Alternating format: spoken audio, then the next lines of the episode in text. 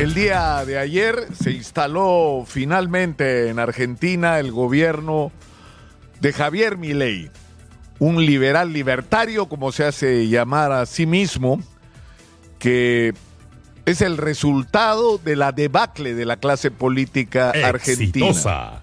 Es decir, de un hombre que hace dos años tenía una escasa representación parlamentaria de dos personas, quienes son hoy él y su vicepresidenta, ha logrado conquistar una abrumadora mayoría. Ganó las elecciones con más de 12 o cerca de 12% de diferencia con su seguidor, el peronista Massa. Y esto lo que refleja en primer lugar, y eso hay que tenerlo claro, es el profundo hartazgo de la sociedad argentina con la situación que han estado viviendo y que viven. Argentina, que es uno de los países más ricos del mundo en términos materiales, tiene 50% de pobreza, más que el Perú. Tiene 10% de personas que viven en la indigencia, es decir, personas que viven en la total y absoluta precariedad y para las cuales el comer cada día es su único objetivo. La inflación supera ya el 150%. La recesión económica es durísima y golpea las posibilidades de acceso al trabajo de millones, de millones de argentinos que han pasado a la informalidad. En un contexto en el que la deuda externa supera los 400 mil millones de dólares de deuda que además no se puede pagar porque no hay de dónde. Con vencimientos que les están mordiendo los tobillos, como contó ayer Javier Milei, de por encima de los 25 mil, 30 mil millones de dólares que hay que pagar mañana y no tienen cómo hacerlo y con un aparato del Estado tan grande como ineficiente y corrupto, porque ese ha sido uno de los factores determinantes de la debacle de la clase política argentina y del ascenso de Javier Milei al poder. Es decir, fíjense ustedes, la ineficiencia y la tremenda corrupción de los políticos es la que le ha abierto el espacio a alguien que viene con un discurso no solamente súper radical en términos liberales en materia económica, aunque hay que decirlo, conservador en términos de derechos, es decir, lo que tiene de liberal en la economía le falta en todo lo demás de los aspectos de la vida humana, pero en fin, y que además tiene un discurso durísimo. Mi ley ha ganado las elecciones diciendo hay que hacer un ajuste que va a significar probablemente una devaluación del 600, 700% de su moneda. Porque además el mecanismo que ha utilizado el gobierno peronista o que utilizó el gobierno peronista para cumplir todas las obligaciones es emitir y emitir moneda, porque a diferencia del Perú, el Banco Central depende directamente del gobierno y si el gobierno necesita plata, manda imprimir billetes, no importa que esto no valga nada a la hora de la verdad y que con ellos se pueda comprar cada vez más poco.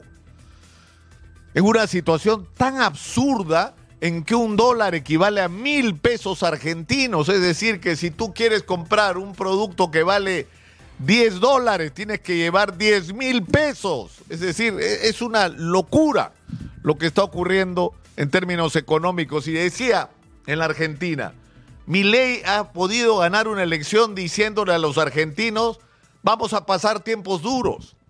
Ayer decía en su discurso inaugural que prefiere decirle a la gente una verdad dolorosa que una mentira complaciente.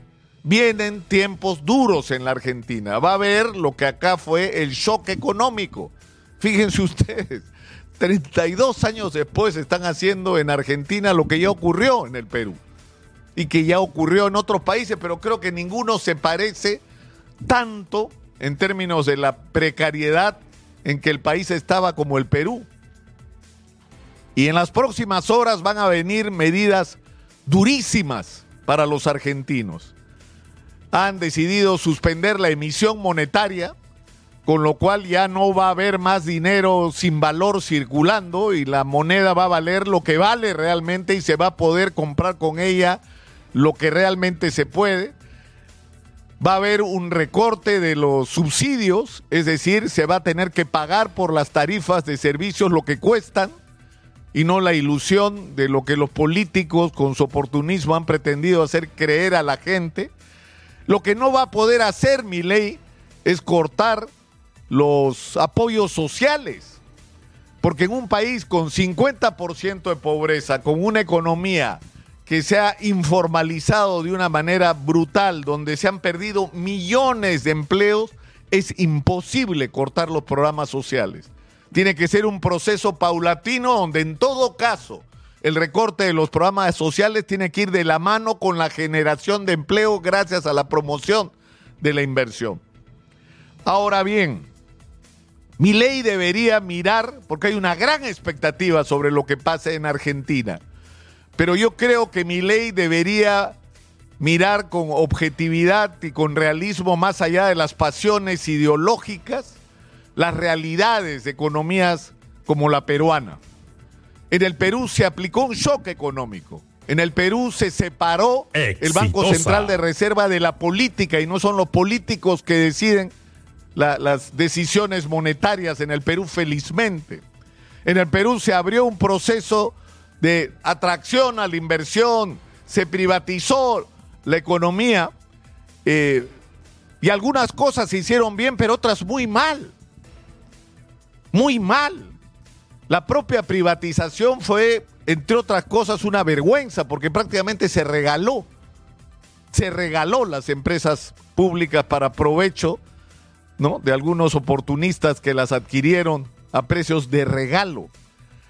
Pero más allá de cualquier otra consideración, lo que mi ley debería tener en cuenta en su sueño liberal libertario de promover la libertad y viva la libertad carajo, es como termina todos sus discursos y como terminó ayer el de su instalación, es que la libertad y la igualdad entre los ciudadanos no va a ocurrir si no hay igualdad de oportunidades.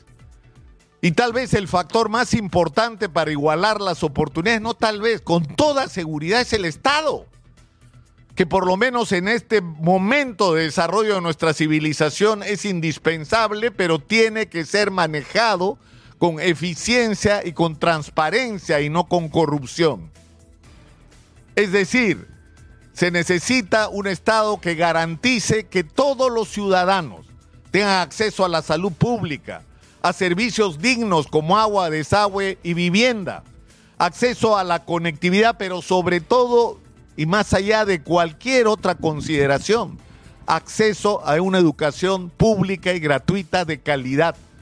Porque ahí es donde la democracia demuestra que existe, donde no debería importar dónde naciste o quién fue tu familia, sino que tienes la oportunidad, gracias a la educación de calidad y de excelencia, conquistar el sueño que te propongas.